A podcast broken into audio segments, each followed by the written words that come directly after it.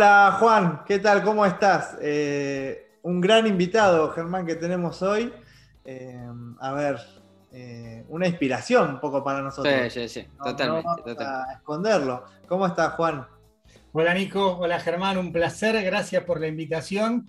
Y viste cuando tenés ganas de que te inviten a un lugar y por fin eso llega, bueno, acá estoy, acá estoy, así que estoy muy contento.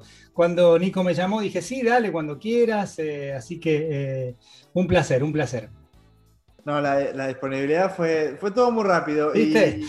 Y, hasta me, me, sorprendí, se lo dije a Germán eh, y bueno, ya arrancamos con un agradecimiento, pero la primera pregunta, y bueno, es algo que también a mí me está pasando, eh, que voy a ser papá, y quería preguntarte por tu paternidad a los 50. O sea, dudas, eh, ya pasaste por, un, por esto, pero ¿qué te pasa? Mira, es una experiencia fabulosa. no te voy a decir que no lo esperaba porque lo deseábamos mucho. Yo tengo dos hijos de mi matrimonio anterior, Valentina 17, Benja cumple 12 hace dentro de un ratito. Lala tiene tres del matrimonio anterior, Juana de 16, eh, Pipe de 13, Ichu de, 8. Y cuando nos pusimos de novios y nos casamos en 2017, eh, siempre estuvo el, proyecto de, tener un hijo, ¿viste? Y, ensamblar una familia no es fácil, además nosotros eh, elegimos vivir en el centro, en Uruguay y Santa Fe no nos resultó, eh, sobre todo a, Lala, los chicos eh, estudian en zona norte, Vicente López, eh, San Isidro, el mío más chico todavía está en Nordelta, el otro en Nord, y la verdad es que no, no, funcionó. Fueron casi tres años, sí, 18, 19 y 20. Y yo creo que también por eso, porque no, no, no estábamos en el ambiente ideal, no, no quedábamos embarazados.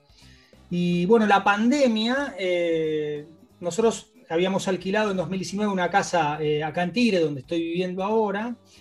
Y bueno, la pandemia nos retuvo acá porque era muy difícil volver a, la ciudad. Y, acá realmente construimos el hogar que no pudimos en el centro. Y Lala quedó embarazada en mayo eh, y Lupe nació el 15 de enero. Y, y en el medio yo cumplí 50 y hay un montón de cosas que no solo estoy redescubriendo, sino estoy haciendo por, por primera vez. Y no me refiero solamente a cambiar pañales, sino a, quedarme con la beba, eh, hablarle. Para mí también el hecho de tener mi primera hija, más allá de que amo como si fueran propias a, Juana y a Ichu, viste, es, otro vínculo. Yo estaba muy acostumbrado a, los varones y, y, es una experiencia fantástica de la que aprendés todo el tiempo. Y a los 50 aprendés más.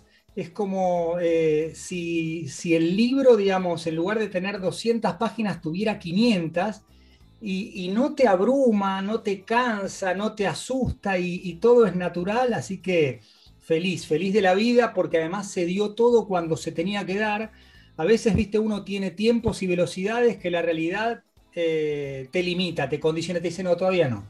Entiendo que te frustres, que lo desees y no llegue, pero espera y, llegó todo en tiempo y forma, así que estoy eh, feliz de la vida. Bueno, bueno, felicitaciones. Eh, la verdad que, bueno, yo estoy también más o menos pasando por todo este momento. Eh, ¿Primerizo? Primerizo, sí, sí, sí. vamos a decir el nombre, Bruna se va a llamar. Bruna. Sí, sí, sí. Mirá. Bueno, va a revolucionar toda la familia. Sí, claro. Y bueno, también intento como eh, disfrutar, como valorar cada momento que tengo. Me dicen, hablale, pero me cuesta un poco. No, hablale, hablale, sacate todas las, las, eh, em, las dudas, los condicionamientos, hablale porque, porque te, escucha, te registra eh, de, entrada en la panza de, la mamá y después identifica ese tono que escuchaba en la panza de, la mamá y, ya, digamos, sabe que sos el, papá. No, no, no, es ese maravilloso. Igual, digamos, el momento del parto, si bien uno se lo imagina, es eh, completamente distinto, es eh, fundacional. Vos decís, bueno, sí, voy a llorar, sí, voy a llorar. Eh, ¿Me voy a emocionar? Sí, me voy a emocionar. ¿Le voy a poner música y voy a llorar? También. pero cuando, cuando nace es algo que, sí, te lo imaginas, pero te quedas corto. Y todo lo que vivís, viste, no, no, no te lo olvidas más. Entra en el alma, en el corazón, en la cabeza, en el cuerpo y te queda para siempre. Así que no, no, es una etapa maravillosa, maravillosa.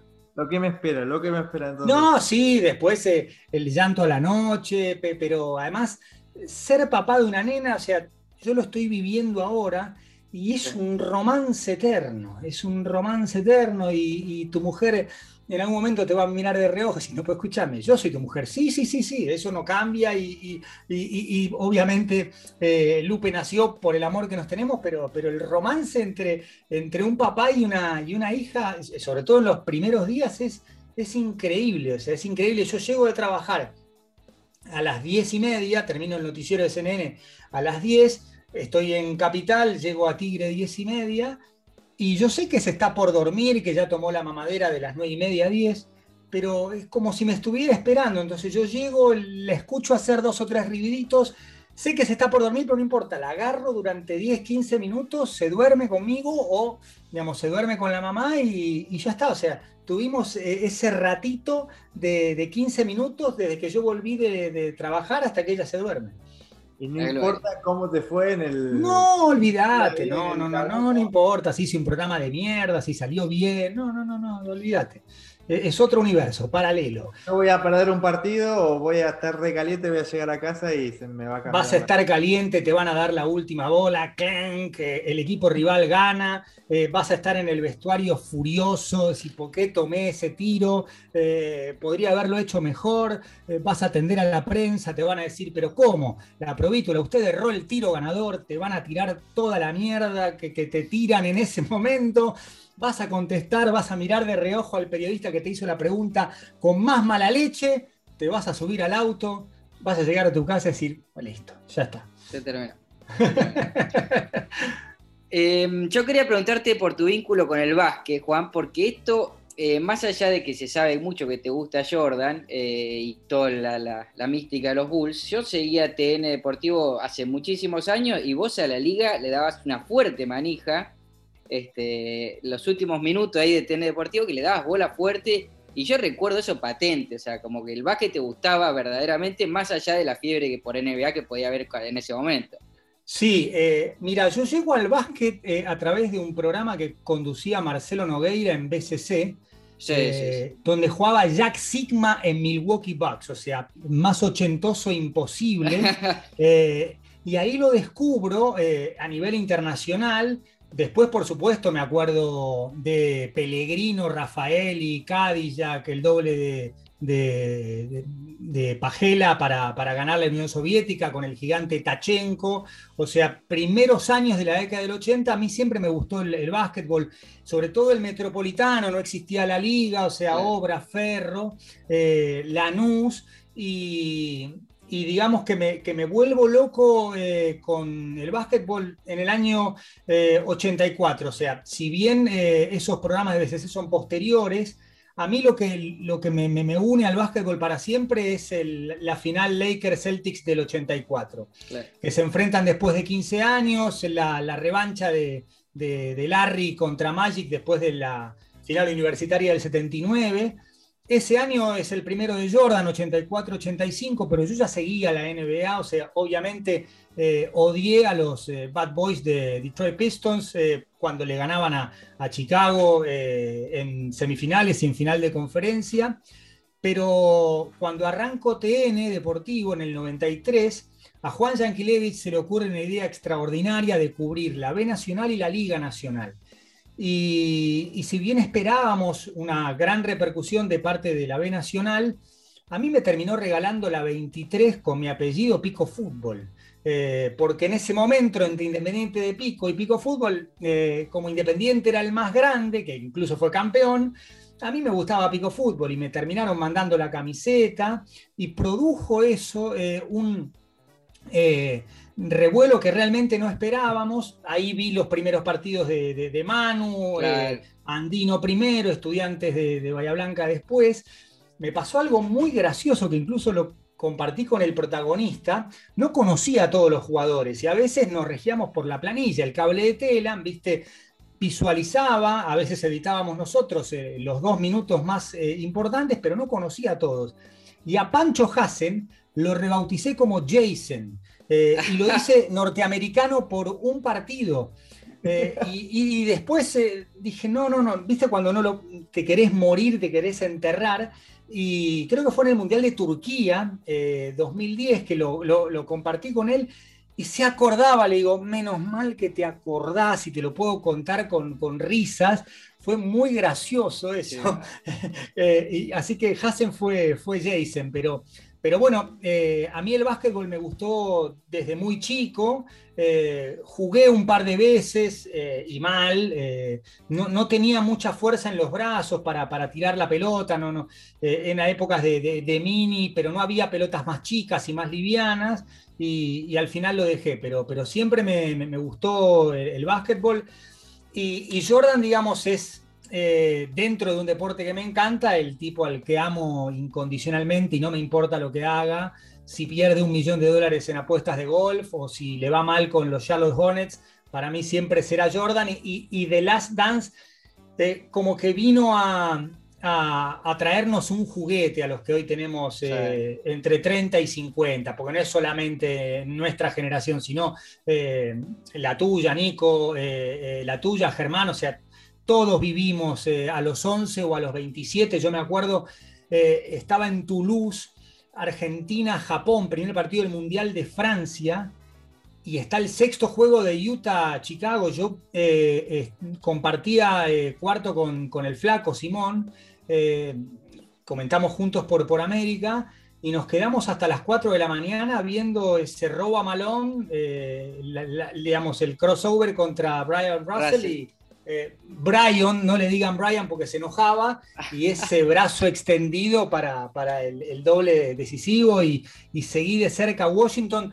Nunca lo pude ver jugar en vivo y esa es la, gran deuda. Estuve a punto de conocerlo en el 94, él estaba retirado, mundial eh, de Estados Unidos, partido inaugural en Chicago, en el Soldier Field, eh, Alemania-Bolivia, y voy al Michael Jordan Restaurant para hacer una nota sobre el restaurante.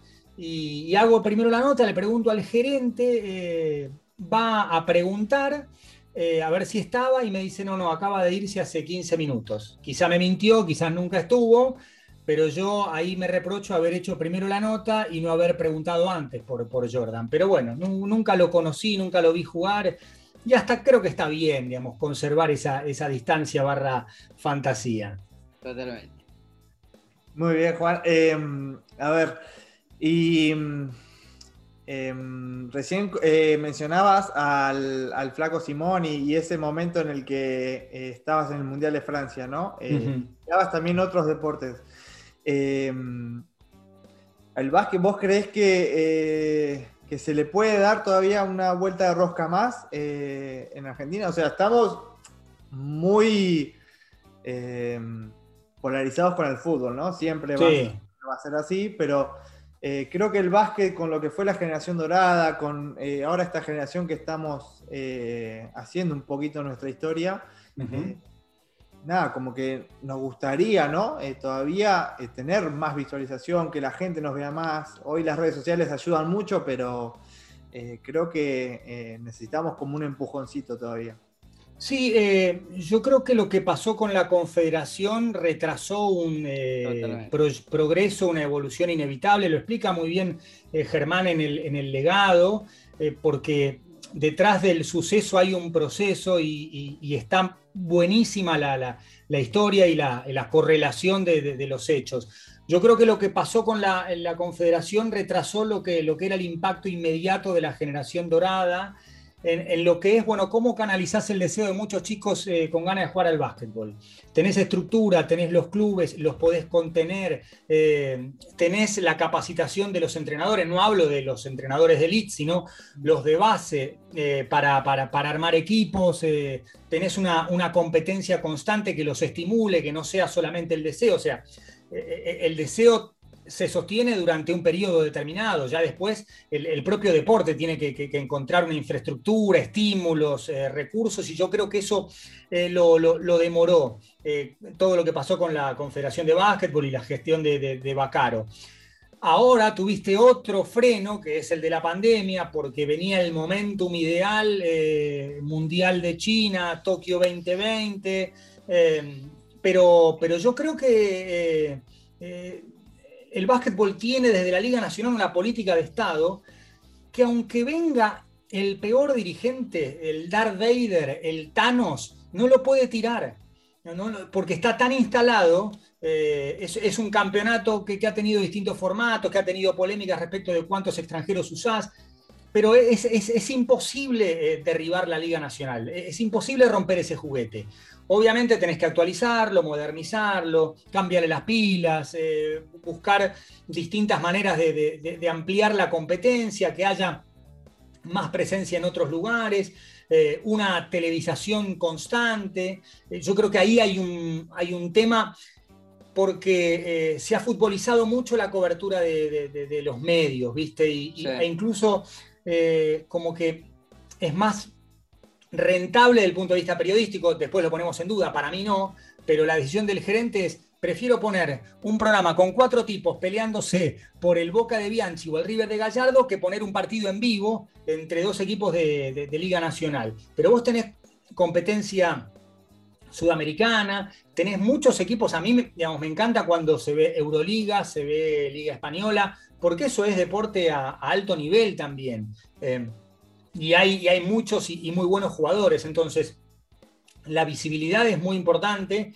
ya no solamente eh, la Liga Nacional y, el, digamos, categoría inferior, pero, pero mientras vos eh, más amplíes la base de la pirámide, más chance vas a tener de, seguir eh, eh, engrosando las, las, elecciones. O sea, en el libro está muy claro que, si bien la generación dorada fue una tormenta perfecta, el, pronóstico más lógico era, bueno, después de Río 2016, la nada.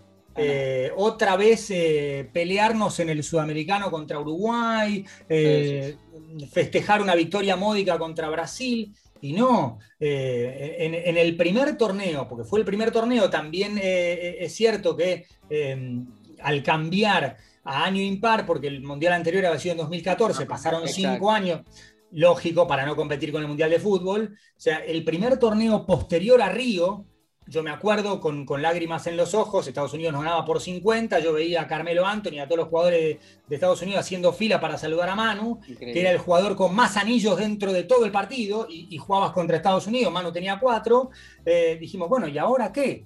Y metieron final de, Mundial y le ganaron a Serbia, le ganaron a Francia, o sea, eso, eso va a seguir. Eh, después sí, creo que, la, evolución es paralela de lo que es la infraestructura de, de las propias instituciones de básquetbol y también una cobertura mediática que hoy creo que está en deuda. Sí, eh, respondiendo el, espíritu de la pregunta, sí, hace falta eh, visibilidad y hace falta decisión estratégica de los gerentes, decir, che, mirá, tenemos a los subcampeones del mundo y hay jugadores eh, en la NBA, en la Liga Española, en la Liga Italiana, las ligas europeas tienen fuerte presencia argentina, el torneo nacional vale la pena, vayamos por ahí y además eh, entre nosotros, o sea, no, no, son tan caros los derechos de televisación como pueden ser los de torneos de fútbol. Así que sí, sí, sí, eh, coincido y, hace falta una, una eh, ambición por parte de los medios de cubrir más básquetbol. Em, en todos estos años creo que entrevistaste a todos los de la generación dorada, o a la gran mayoría. Este, ¿Notás como que hay una profundidad un poco más grande en la búsqueda de la respuesta, en el concepto que, otros deportistas? No, no caer en la comparación, pero sí que esta camada puntual tenía un estilo de declarar que, que era interesante para escuchar es que son muy preguntones. O sea, fui compañero con, eh, de Pepe en Río 2016 y él me preguntaba a mí. Le digo, escuchame una cosa, Pepe, yo te tengo que preguntar a vos. Dice, no, no, no, a mí me interesa. Eh, hay algunos eh, futbolistas, hoy entrenadores, Hernán Crespo, por ejemplo, es una máquina de, absorber conocimiento. Luis, Manu mismo. es que ese es el espíritu. son muy preguntones, escuchan y a partir de ahí es como que tienen una capacidad de, análisis, eh, eh, pensamiento lateral. A mi Manu me recomendó un libro, Range, Amplitud, de David Epstein, que es una locura. Y me lo recomendó Manu y, uso el anillo este Aura del sueño porque cuando hicimos eh, el reportaje para La Nación yo había tomado la decisión de dejar No Somos Nadie porque ya estaba harto de levantarme a cuatro y media y tener una salud de mierda. Y, él fue el que me, dijo, no, pero vos no tenés esto. Y, a partir de ahí, o sea, me dio dos o tres consejos que, hoy yo lo transmito, además con el endorsement de Manu, y digo, no, no me creas a mí, créele a Manu. Eh, y ahí se acaba la, discusión. Pero sí, sí, eh, eh, pero incluso lo, vi antes, Germán, cuando competían. yo tuve contacto con ellos en, en Atenas 2004, Londres, el preolímpico y si bien a veces el, contacto es eh, ganaron 87-80, hiciste 38 puntos y tenemos que hablar de los 38 puntos, a veces te encontrás en, un lobby, en un bar y, ahí eh, charlas de la vida y, son más valiosas esas charlas. Obviamente hay conversaciones, la de Escola en el podcast, la de, la de Manu en La Nación, que, a mí me gratifican, pero hay otras que, no, no, no son públicas eh, y que conservo como, como, tesoro. Y yo creo que eso también ha sido una, una virtud eh, de la generación dorada y acá sí hubo una transmisión eh, a, lo que es el legado. Yo le pongo el legado por el título de tu libro y, va por ahí de, de, querer em, seguir con ese espíritu de, ser preguntones, de incorporar conocimiento, de, no quedarse eh, en un estándar de, conocimiento e ir por más. Y sí, son, son sabios, eh, esos tipos son sabios. Bien. Eh, bueno, y la última sobre entrevistados, la verdad que tendría mil, pero te hago una ¿Cuál, ¿Cuál entrevistado te sorprendió de todos los que hiciste en tu carrera a nivel deportivo? Pueden ser internacionales. ¿Hay algún tipo que te haya dicho que este me, me comió la cabeza directamente? Em, varios. Eh, Escola en el podcast eh, me, asombró, más allá de que lo conocía y sabía que, si, eh, hacía buenas preguntas, él se iba a encargar del resto. Fernando Gago. Gago, buenísimo, la, la, fuerza de voluntad del potro mismo, como diciendo, sí, sí, me rompí cinco veces, me voy a operar seis y me voy a recuperar siete. y explicando, por ejemplo, cómo es ganar jugando mal y que el tenista en un 80% de los partidos gana eh, jugando mal. Em, ¿Qué más? Eh, bueno, esos, esos, tres son los que recuerdo eh, así al, toque, em, pero, pero hay, hay, hay muchos deportistas que, que, todavía no hice, Javier Mascherano, por ejemplo, el propio Hernán Crespo, son, son tipos a los que eh, me, gustaría, y obviamente voy a, voy a entrevistar, otro que tiene todo claro es Riquelme, eh, la, simplicidad, más allá de, su juego mediático, que lo juega mejor que nadie, esto de cuándo, cómo, para qué y con quién. Eh, hace poquito Boca empató con Arsenal, lo transmitimos con Pablo para TNT Sports, y, y Román es un tipo que cuando vos empezás a hablar, la charla dura 40, 45 minutos. Y en el verano de 2020 eh, me estaba yendo con mi mujer a Punta del Este, él se iba a Montevideo a jugar la despedida de Forlán y compartimos las dos horas de, charla eh, en, el, viaje de Buenos Aires-Montevideo. Y es un tipo del cual eh, aprendés todo el tiempo. y vos decís, es, la, simplicidad, la, exactitud te, lo explica además, porque tiene una vocación de, de explicar que, realmente vale la pena y se disfruta mucho. Excelente. Juan, ¿y, el mejor, eh, va el mejor, o con el que más haya tenido química a la hora de trabajar, eh, compañero eh, o grupo de trabajo? creo que eso también es fundamental. sobre todo para cubrir, no sé, grandes eventos como lo que vos cubriste, ¿no? Sí, en, en, los eventos te ves todos los días, eh, y es ahí donde más aflora la, la, eh, convivencia, ¿no? Sí, la convivencia, o sea, la, compatibilidad. O sea, yo hace mucho tiempo estoy laburando con Pablo Giral, casi 15 años, y me llevo muy bien. Y, él sabe cuando no quiero que me rompan las pelotas, y yo sé cuando él eh, quiere que no le rompan las pelotas. Entonces, a veces nos juntamos directamente para trabajar y hemos tenido alguna discusión, por supuesto, pero pero la verdad que estar 15 años con, un tipo relatando y comentando partidos eh, sin ningún desgaste es, buenísimo. O sea, eh, después el flaco Simón, con, con, Miguel laburamos tres años juntos. Miguel es un tipo que, que te hace pensar durante el relato porque él relata y, comenta, es muy conceptual en el relato, es menos descriptivo, más conceptual. Entonces eh, hay cosas que dice él. Entonces vos tenés que buscar eh, otra para no repetir lo que dice él. A mí me encanta eso, porque es un desafío y creo que enriquece la transmisión. Mariano Clos es otro, con Mariano laburé muy poco, pero Mariano no pifia en offside, es muy, muy simple, muy concreto para, para dar su, su, mirada y también te obliga al plan B, a la segunda jugada. Eh, y después eh, laburé con Pepe, como, como te dije, en un par de, torneos y, también, o sea, eh, fue, fue muy, muy bueno. Y ahí, por ejemplo, el conceptual era él. Entonces yo me, limitaba, digamos, eh, eh, a, acompañar el relato, tirar un par de números y que él explicara. Y estuvo buenísimo eso porque, porque me, gustó, digamos, eh, preparar el terreno para que él después diera, digamos, una, una mini clínica de básquetbol en cada comentario. Así que a mí me gusta cuando, cuando el equipo o cuando el relator me, lleva eh, a buscar otros registros. Eh, obviamente hay transmisiones que son más planas, eh, el relator relata, yo comento, no es lo mismo comentar en la cancha que veo el partido que quiero que comentar en la tele. Que veo el partido que el director quiere. en el básquetbol hay menos distancia entre estar en la cancha y, verlo por tele, porque la cobertura de, la transmisión de la cámara más abierta es bastante similar pero en la cancha de fútbol vos ves algunos detalles que, en la transmisión no, y a veces estás en un estudio y el director se le ocurre pasar cinco repeticiones de una jugada, y yo tengo eh, comentario para dos repeticiones, entonces ¿qué hago en las otras tres? Sigo diciendo lo mismo, busco otra cosa, entonces eh, esas situaciones a mí me, enriquecen, me gustan, y cuando eh, el periodista, el compañero de transmisión o los compañeros, porque a veces es un programa, te, desafían y te, buscan y te provocan ir a otro registro, eso, eso a mí me, divierte y, aprendo más. Y como jefe de grupos de trabajo, que ya hace muchos años que construí grupos de trabajo en la radio, este, ¿cómo sos? Eh, ¿Rígido, exigente, tranquilo?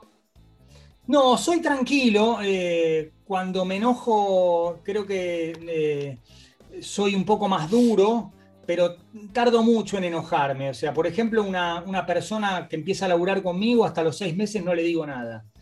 Que se equivoque, eh, que encuentre su tono y me pregunta y yo le digo, bien, bien, tranquilo, eh, tenés revancha mañana. Eh, me, fastidian más las, dificultades técnicas por ejemplo, estar en casa y no escuchar, eh, pedir un audio y que no esté, eh, pedir un, tape y que no esté, entonces yo tengo que sanatear al aire y que se me ve la cara 30 eh, segundos más.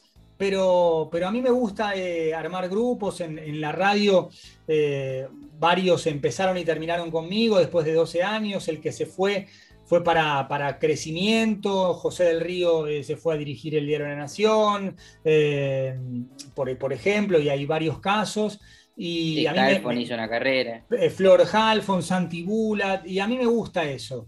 y no, lo siento como, como pérdida, sobre todo cuando se va a un lugar de, crecimiento profesional y, económico. Y, sí, es, es eh, el, grupo, la, química dentro y fuera del programa es fundamental. No estoy muy encima, eh, no rompo mucho las pelotas, no, no, no, no soy así de tengamos esto, tengamos lo otro. Eh, no, no, tengo, digamos, otra manera de, conducir y, y, a veces, no sé, me piden dos días de vacaciones y se los doy porque sé que van a volver mejor, más descansados, con, un compromiso eh, barra agradecimiento, así que no, no, soy, soy tranquilo, me enojo poco, cuando me enojo me enojo mucho, demasiado, eh, creo que el enojo habitualmente es más grande que lo que la situación eh, demandaba, pero, pero se me va rápido, pido disculpas en el momento que me toca. Pero, pero eso ocurre pocas veces. La, verdad es que, disfruto mucho de, si querés, un, liderazgo más, suave, más fáctico. Yo no creo en esta motivación de vamos, vamos. O sea, eh, eh, lo, explicaron muy bien Manu, eh, Luis, Escola, el propio Sergio Hernández. Yo, yo no creo en esa arenga como para eh, motivar y estimular. Me parece que tienen que ser otros los, estímulos, más vinculados con, el trabajo, con el ejercicio diario del oficio, que eh, con, esta cosa de más huevos, más, más garra. Eh, no, no, me gusta esa sobreactuación. Excelente.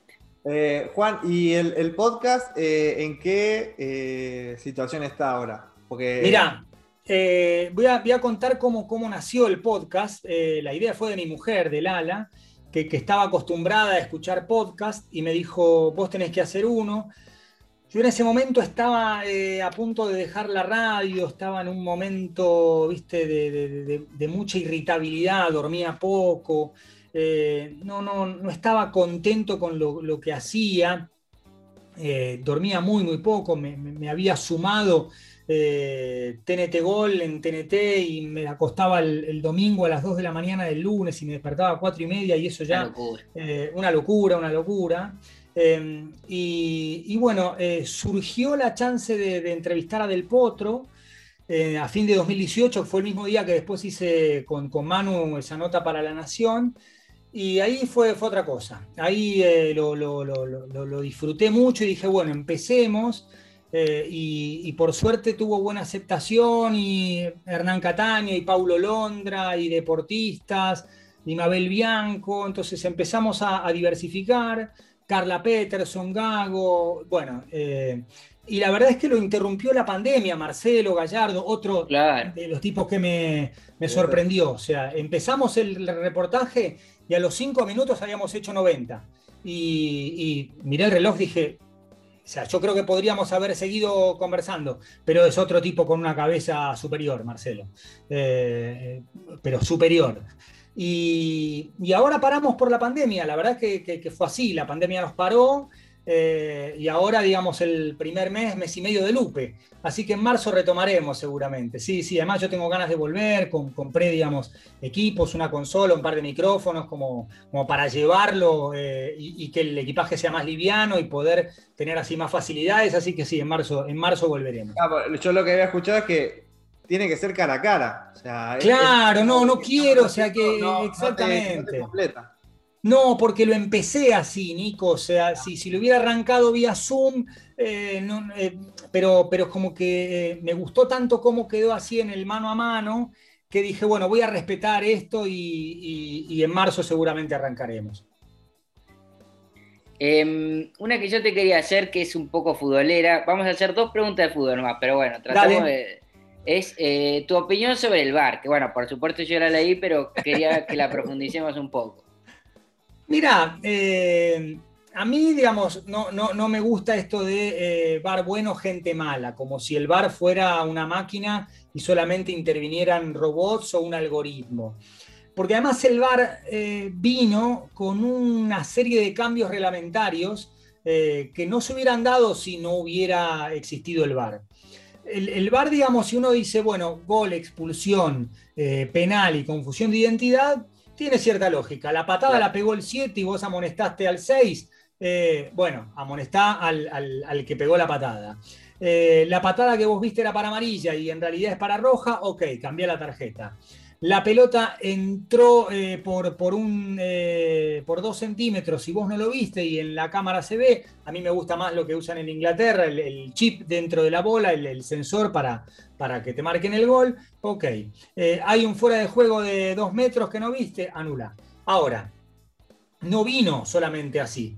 en el penal cambiaron las reglas. El tema de la mano, eh, esta, trampa de cubrir más espacio. Sí, a veces uno abre los brazos con, la intención de cubrir más espacio, ampliar volumen, pero otras tienen que ver con el equilibrio natural, o sea, es un juego dinámico, uno corre, usa los brazos y, eh, yo creo que la interpretación es bastante clara, esto de si la pelota busca la mano, no es penal, si la mano busca la pelota, es penal. Eh, y, y no deja de ser una interpretación, porque el director del VAR piensa una cosa y yo como árbitro pienso otra. Ahora, con esta cosa de ampliar volumen, casi todas las manos son penales. El fuera de juego. Eh, ahora es offside cuando una parte con la cual vos podés hacer el gol está adelantada, un hombro. ¿A vos te parece que el VAR puede anular un, gol por un offside de 10 centímetros? Alguien me dice, y eh, offside de 10 centímetros es igual al de un metro. No, no, no, no, no. No es casi embarazada y embarazada. No, no, no. Son conceptos distintos. O sea, eh, eh, hay, hay, jugadas que, por supuesto, digamos, no, pueden ser medidas como si fuera, digamos, la bisectriz o, o, una cosa geométrica. Y después, el concepto de APP que es eh, cuando digamos, se comete una infracción eh, eh, con el principio de ataque. Entonces, Argentina-Paraguay, hay una falta no cobrada 40 segundos antes, ah, la jugada es preciosa, incluye pase para los costados, distracción, desmarque, centro atrás, gol, y resulta que lo anulás. O incluso el gol de Montiel contra, contra Palmeiras. El offside de Enzo Pérez es cuatro momentos anteriores, hay cuatro o cinco pases. pero si hubiera estado, si no hubiera estado adelantado, no se habría hecho la jugada, no habría sacado ventaja. No, me estás cargando.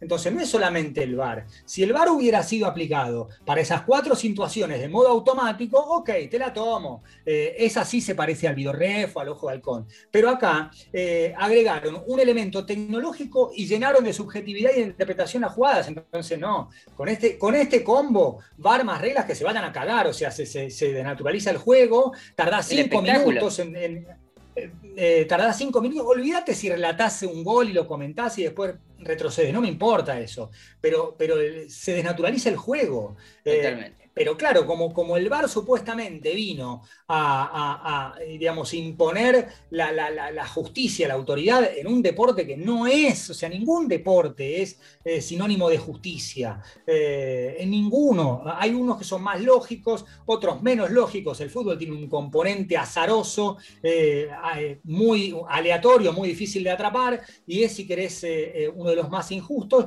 pero, pero ningún deporte, digamos, es sinónimo de autoridad y de justicia un árbitro, digamos, eh, no, no, no viene a impartir justicia, viene, digamos, a, aplicar el reglamento cuando la, jugada se, se, le impone. Entonces, no, no, en, esta situación no me gusta, no lo quiero, eh, porque además hay una discusión deshonesta porque no es el VAR, es el VAR y los cambios reglamentarios que incluyeron. Entonces no me vengas con que es solamente una máquina o, cuatro tipos mirando monitores, porque no, porque hay un eh, combo de reglas que se incorporaron en simultáneo con la aparición del VAR.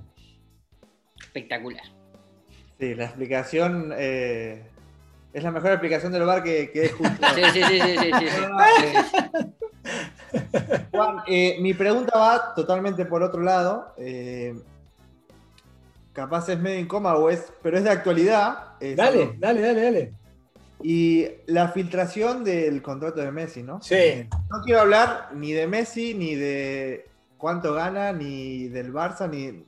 No quiero entrar en eso, sino quiero entrar en el momento de la filtración, ¿no? Sí. Eh, a mí me ha pasado, eh, he estado a punto de fichar en algún lugar o las opciones que tenía y las sabía la gente eh, mucho antes de que me llegara a mí.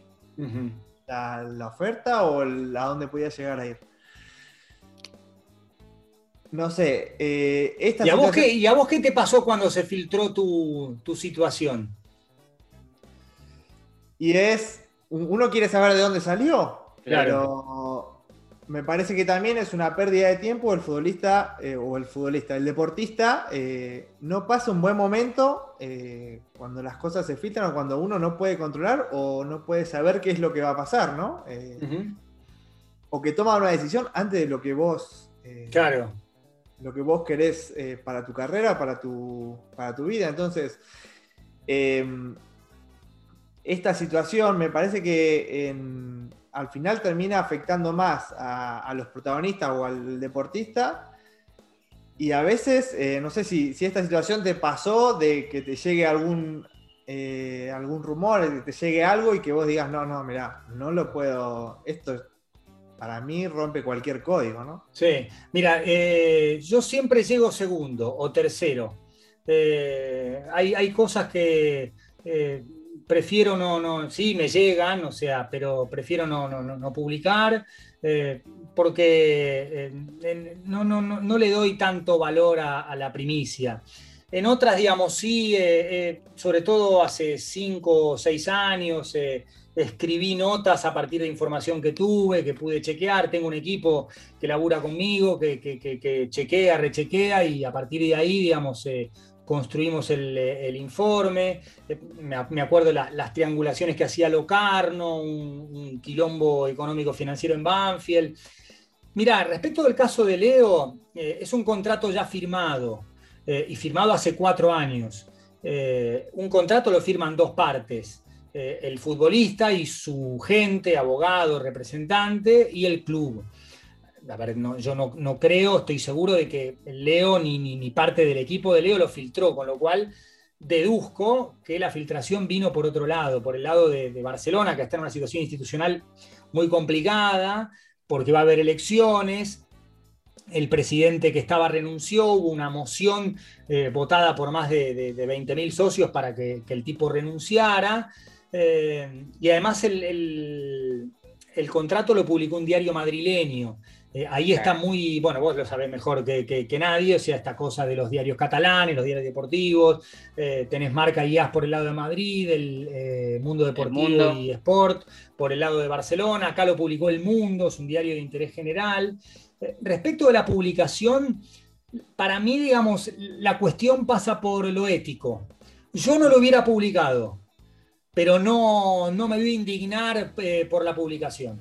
O sea, yo no lo hubiera hecho. Eh, ahora, te dieron el contrato, eh, sos un diario madrileño, sabés que la noticia va a dar la vuelta al mundo y probablemente, no sé, si, si fuéramos cinco del consejo directivo, yo hubiera perdido 3-2, 4-1. Ahora, yo no soy mejor que ellos, ¿eh? No, no, no, no, no, no, no, no, porque yo diga no lo publico, no, no es que sea mejor, ni más limpio, ni nada. Eh, es una cuestión vinculada a lo que te decía de, llegar segundo. Em, después hay, un montón de motivos por los cuales eh, ese contrato pudo haberse filtrado. Más allá de que a veces hay mérito del periodista eh, y, el periodista lo consiguió.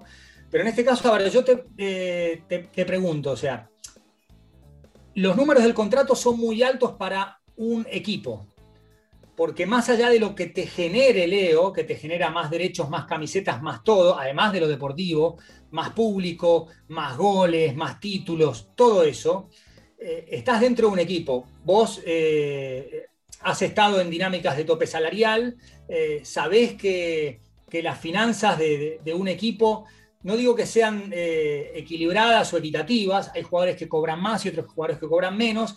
Ahora, si vos le dedicás un gran porcentaje de la masa salarial a un solo jugador, por más que se lo merezca, Leo vale cada euro eh, y es el mejor libra por libra, después vos tenés que eh, pagarle una nómina de 25 o 26 jugadores y tener plata para contratar otros y, pagar el contrato de los otros. O sea, que la difusión del contrato, más allá de, los números imponentes, lo deja muy mal parado al, presidente actual, sino cómo vas a aceptar eh, firmar este contrato en una dinámica de un club, Nico, porque no es un golfista, un tenista que dice, bueno, gana 20, 20 millones por cada torneo, gana dos, 10 eh, eh, torneos por año, gana 200 millones y, está directamente vinculado con su rendimiento. Acá vos podés ganar Champions, Liga, Copa del Rey, pero seguís perteneciendo a un equipo y no podés jugar solo. Y es un club que contrata grandes futbolistas. Griezmann, eh, Coutinho, Frenkie de Jong, Dembélé, son tipos que han costado más de 100 millones de euros y el salario eh, responde a esa plata o a esa ficha que vos le, compraste a otro club. En el caso de Leo, nunca gastaste fichas porque eh, surgió de las divisiones juveniles, pero si el número es muy alto, vos también, o sea, en ese sentido, perdés el control de las finanzas, por más que ganes todo, por más que vendas un montón de camisetas, hay un, costo fijo, un costo corriente que no vas a poder sostener. Entonces, esas cifras hablan peor de, de Bartomeu y no dicen nada respecto de Leo, que se merece, digamos, cada, eh, cada euro. Eh, entonces, quizás la filtración vino por otro lado, es decir, candidatos a presidentes que le quieren marcar la cancha y sabes qué, esto no va más si vos querés seguir en Barcelona, porque Leo tiene un vínculo con Barcelona que va mucho más allá del club. Hace 20 años vive ahí, los hijos estudian ahí, la mujer está encantada de la vida y, hay una cuestión, un contexto familiar eh, que, a Leo lo condiciona, él mismo lo dijo, digamos. Eh, eh, yo antes de, irme de, país, de mudarme a otra ciudad, necesito conversarlo con, mi mujer y, mis tres hijos. Entonces, hay, muchas eh, eh, motivaciones posibles respecto de, cómo y, por qué se filtró el contrato y dentro de, una explicación para mí necesaria respecto de, bueno, pertenece a un equipo, eh, a un club, y un club no, no, no es que tiene dinero ilimitado. De hecho, en Europa hay un fair play financiero. Paris Saint-Germain, Manchester City tienen dueños multimillonarios, pero no pueden poner toda la plata acá. Tenés que tener un límite entre lo que gastás y lo que ganás y una diferencia que no puede ser del 200%. No puedes ganar 80 eh, eh, y gastar 200 porque ahí la UEFA te dicen, señores, esto está mal, o sea, eh, hay, hay un control financiero que quizás en, otros lugares no se da y, por eso también hay clubes que pueden terminar quebrados después de tres o cuatro ejercicios tan malos. Claro, después, después uno, uno, ve la NBA y claro. son transparentes y no sorprende que pase algo con un contrato, ¿no? Porque, sí, sí. Sí, sí, y, Rudy Gobert firma un contrato por cinco años con Utah pues, superior a los 200 millones de, dólares y resulta que hay un tope salarial, porque además hay un prorrateo, eh, pero, pero Utah sabe que, no, que no puede, digamos, superar eh, por amplio porcentaje ese, tope salarial. Lebron, eh, si uno analiza el impacto que tiene en la liga, además de los títulos, además de la contribución global, uno dice, está mal pago. Eh, o lo mismo Jordan en, el último año, o sea, Jordan ganaba 38 millones de dólares en el 98, o sea, eh, que, serían muchísimo más este año. Y yo creo que, digamos, eh, Jordan podía haber ganado más, pero Jordan estaba en un equipo, en una franquicia que tiene un tope salarial y no se podía mover de ahí, y Jordan solo no jugaba más allá de que Pippen tenía un contrato espantoso. a, Pippen, a Pippen le, Claro, sí, sí, sí. Pero había que pagarle a otros, hasta el leñador canadiense, a Bill Wennington, eh, a Joe Klein, o sea, a todos, no solamente a los siete u ocho que formaban parte de la rotación. Bien. Juan, y em, en el deporte, ¿no? Con esto, Messi, Ronaldo, Federer, Nadal, eh, ¿qué viene después, no? Porque en algún momento se va a acabar, ¿no? Eh, sí, sí, sí, sí, sí. Me, pasó algo cuando se retiraron Bolt y Phelps en Río. Y todavía no lo vimos en, Tokio porque se suspendió, pero, pero, Tokio va a sentir eso. Yo creo que el efecto pandemia puede mitigar eh, las ausencias de dos monstruos. Que, bueno, Phelps empezó a ganar medallas en Atenas pero Beijing, Londres y Río los, tuvieron a los dos como grandes protagonistas. Eh, vi el documental de Tiger, que, lo recomiendo, y, también Tiger volvió eh, y, el, golf lo agradece. Porque, son tipos que, trascienden el, deporte. Cuando Tom Brady se retire de la NFL, ahora va a jugar otro Super Bowl, otra, otra bestia. Sí, eh, fuimos contemporáneos de, muchos monstruos eh, que, han redefinido la historia de sus deportes. Y es verdad que podrían hacer una Liga de la Justicia y un día decir, señores, nos vamos a retirar el 31 de marzo de 2024 todos juntos. Eh, y va a ser bravo, porque Messi Ronaldo en, Barcelona, Real Madrid, transformaron esa liga durante 10 años en, en la más importante. Y hoy y hoy no es lo mismo, más allá de, viste, que uno ve Barcelona, Real Madrid, a mí me toca comentarlos, eh, no, no es lo mismo. Eh, y cuando se retire Lebron, sí, habrá otros, eh, pero, pero no es lo mismo. Y cuando deje de jugar Tiger y cuando dejó de jugar por lesión, entonces, cuando se retiren Roger, Nadal y Djokovic, o sea, 20 Grand Slams uno, 19 el otro, 17 el otro, o sea, el, el cuarto es Sampras que tiene 14 y se retiró hace casi 20 años.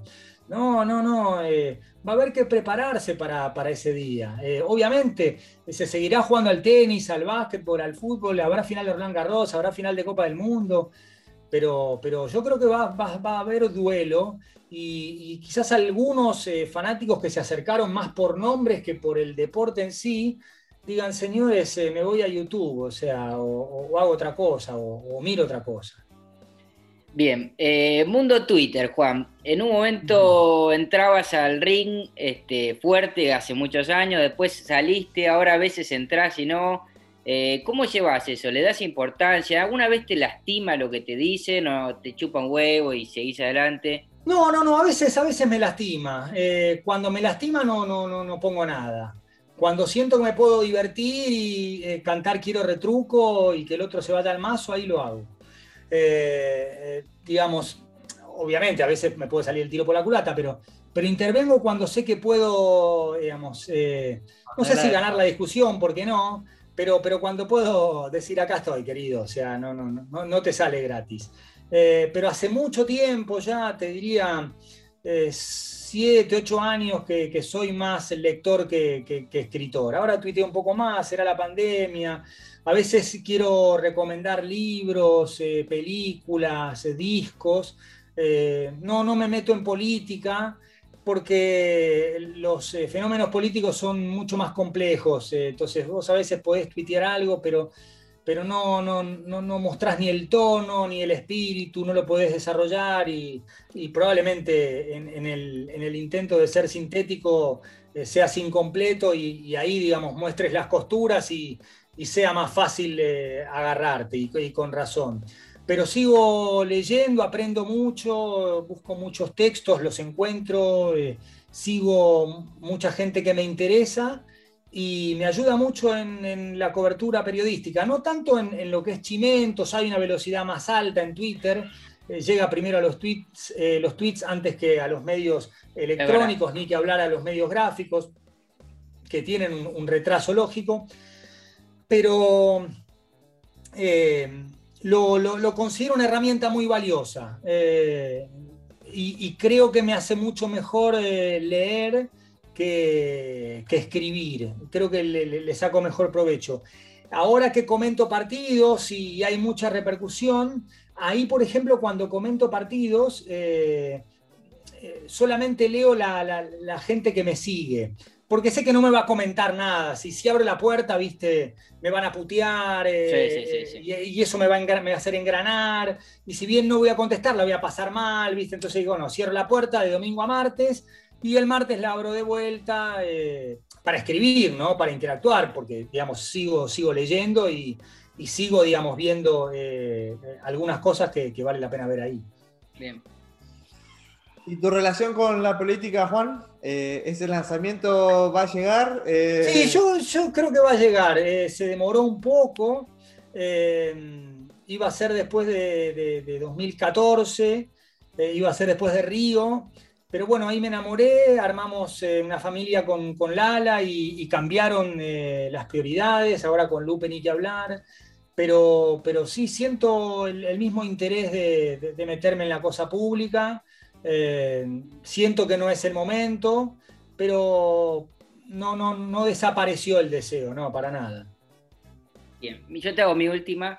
Eh, que es eh, tentadas al aire que hayas vivido o, bueno, momentos de tensión, pero sobre todo me interesa momentos de risa, que aún no recuerdo, pero es como que la, la, sacás adelante con espontaneidad, ¿no? No, me río, o sea, si me tengo que reír, me río. Hace poco hacíamos el noticiero de CNN acá en casa, eh, yo tenía una live, yo acá tenía todo el aparato, la cámara, todo, y arranqué el programa y me había olvidado el micrófono, que era el último que me ponía y arranco diciendo buenas noches, bienvenidos. Me doy cuenta que no tenía el micrófono, entonces me agaché, agarré el micrófono, me lo puse en la solapa y dije, bueno, cosas que pasan eh, cuando uno hace el noticiero desde casa eh, y seguí. después hubo una eh, en Basta de Todo con Matías, que sacamos al aire a Abel Ñeco, aquel árbitro ochentoso, bravísimo, y, empezó a hablar ah, con un tono muy particular y el operador empezó a poner una música tipo Big Band y yo me empecé a reír a carcajadas, me tiré al piso del estudio, no, no, no, no, no daba más de, la risa y me tuve que ir, o sea, no, no, no, no paraba de, reírme. Y otra que, está ahí dando vueltas por YouTube, que es la del Elber Galarga, que, que se come Emiliano Pinzón, que, además hay, hay un plano muy bueno del director que yo, digamos, abro la boca como diciendo eh, y me empiezo, me empiezo a reír. Así que, eh, no, cuando me tiento, me tiento y, lo disfruto. O sea, eh, está, está buenísimo eso. Me, encanta. Bien, Juan. bueno, ya llevamos un rato largo. Para ir cerrando, no, no joderte más. no, un placer, un placer, muchachos. Muchísimo. Eh, bueno, nosotros, esta segunda temporada que estamos haciendo, tuvimos el apoyo de, Renault, ¿no? Es eh, un poco el, que nos banca con todo esto. Y bueno, la pregunta es, eh, llega la vacuna, todo el mundo está haciendo vida normal, te agarrás, pongamos, la Alaskan de Renault, ¿a dónde te irías? con Lala, con Lupe, con todos los chicos. Eh, eh lugar al sur. Conexión? Al sur, el otro día lo hablábamos, al sur, sí, sí, sí, sí, al sur y, con mucha carretera, a pleno. Eh, sí, nos iríamos al sur. Eh, Villa Langostura, por, por ahí, o sea, estar, estar un, rato descubriendo la, la, Patagonia, pero sin dudar, sin dudar nos iríamos ahí. Sí, y además la pasaríamos espectacular. Bueno, Juan, infinitas gracias de mi parte. Es, sos una un placer, admiración total, admiración total. fuiste, pero em, para muchos de nuestra generación vos fuiste el uno siempre, te lo he dicho, pero no me importa que haya secuencia acá porque realmente lo pienso de verdad, de verdad. Este, muchas gracias, muchas gracias, eh, muchas gracias. La, y la arenga para hacer esta nota, la arenga que me dio Germán de vamos hoy, vamos que. Sí, sí, cagazo, cagazo. vamos. Eh. No, no, la, verdad, chicos, la pasé muy bien. Germán, te felicito por, por el libro, lo, leí en el, viaje a San Juan, me, gustó mucho. Eh, está bien contada la, la, historia, hubo momentos muy, muy emotivos y además le pusiste un toque personal necesario por el lugar en el que estabas y por las cosas que había vivido. Así que nada, Nico, y a vos te felicito, un carrerón, escúchame. Eh, ah, eh, y, con, y con esa eh, decisión de ponerle pausa a, lo que ya tenías tomado, que sé que te ayudó Germán, así que felicitaciones por todo, por, por, lo de la selección y, por, por, tu carrera. Así que nada, un placer estar acá, como les dije al principio, tenía ganas de que me invitaran, me invitaron y, salió espectacular, la pasé súper bien. Sí, sí, siempre estuviste ahí como objetivo. Juan, para irnos, eh, gracias y tenés que elegir un tema, no sé, que te haga llevar a algún lugar, eh, a Villa Langostura, donde quieras. Ayer tiraste el de Aspen, eh, ese que estaba, ese artista también vinculado a Aspen. Que News. exacto, exacto. No, mira, voy a elegir uno que, me hizo descubrir Lala hace poquito, que es una versión de Frank Sinatra de Isn't She Lovely, que es la canción de Stevie Wonder, eh, que, pusimos cuando, cuando nació Lupe, ahí en, cinco minutos después del parto, que cada vez que la escucho ahora con, Lupina acá con nosotros no paro de llorar. Así que como, como es una canción que, tiene mucho que ver conmigo en este momento, eh, Isn't She Lovely cantada por Frank Sinatra, eh, la de Stevie Wonder también está bien, pero la de Frankie Blue Eyes es, es otra liga.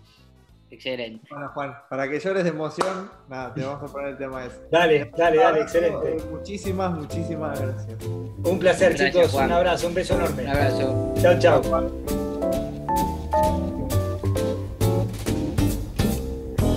Isn't she lovely? Isn't she wonderful? Isn't she precious? Less than one minute old. I never thought through love you'd be making one as lovely as she. But isn't she lovely? And she's made from love.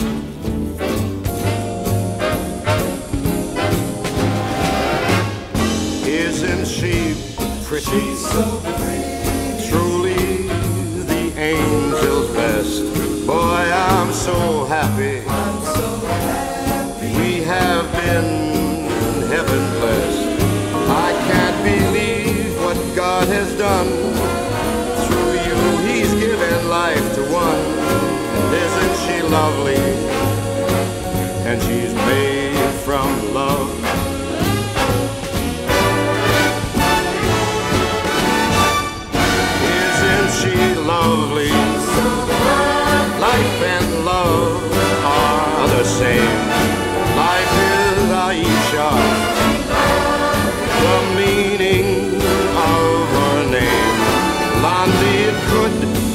Not been done without you.